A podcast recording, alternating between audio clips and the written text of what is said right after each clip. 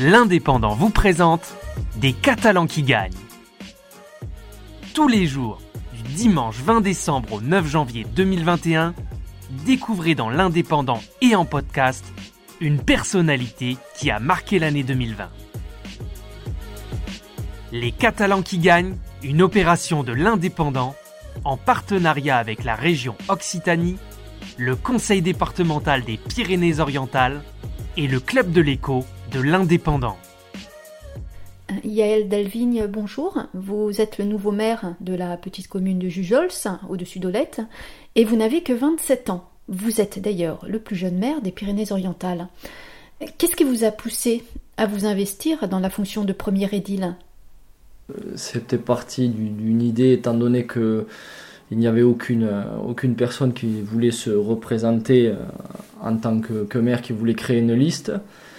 Euh, la précédente municipalité avait commencé à voir pour se rapprocher d'une autre commune pour euh, créer une commune nouvelle, donc être attaché à une autre commune. Chose qui, euh, à mon sens, n'aurait pas été bénéfique pour, pour la commune de Gijols. J'ai donc décidé de, de créer une, une, liste pour, pour qu'on continue à, que le village continue à être autonome pour, pour son fonctionnement, etc. Et de là, une, une seconde liste s'est créé. Il y a donc eu deux listes euh, pour 44 euh, habitants à l'année et 70 votants.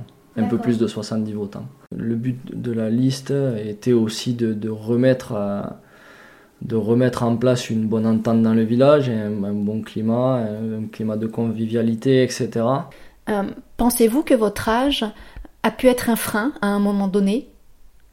Oui, après, le, ça plus été un frein, je pense, pour, pour des personnes, pour les électeurs pour certains électeurs, ça, ça, ça, a dû être ou ça a pu être un frein.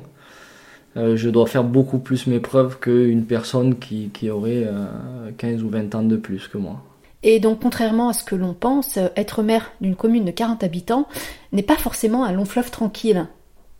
Quand on est à l'extérieur de la mairie, on, on se dit c'est facile, beaucoup de choses paraissent simples, mais quand nous sommes dans le feu de l'action, c'est là que ça se complique, c'est très compliqué.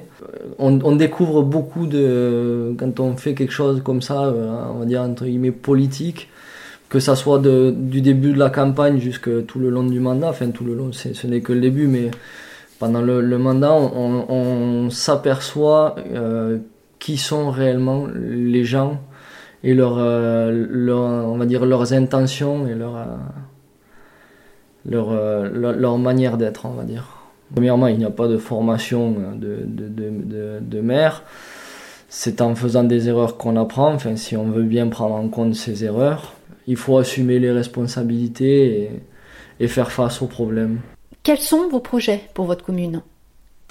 Alors en problématique, nous avons donc un village qui est assez petit, assez on va dire euh, les infrastructures pour accueillir comme les parkings pour accueillir les visiteurs parce qu'on a beaucoup de randonneurs, on a beaucoup de gîtes en période de fête, en été, période scolaire ou les week-ends. On a, on a beaucoup de beaucoup de voitures qui arrivent et nous avons très peu de, très peu de, de parking, de places de parking.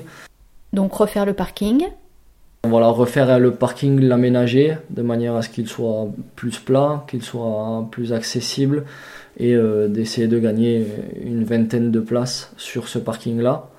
D'en créer un autre euh, sur le haut du village parce que euh, il y a beaucoup de gens qui habitent sur le haut du village mais il y a peu de places.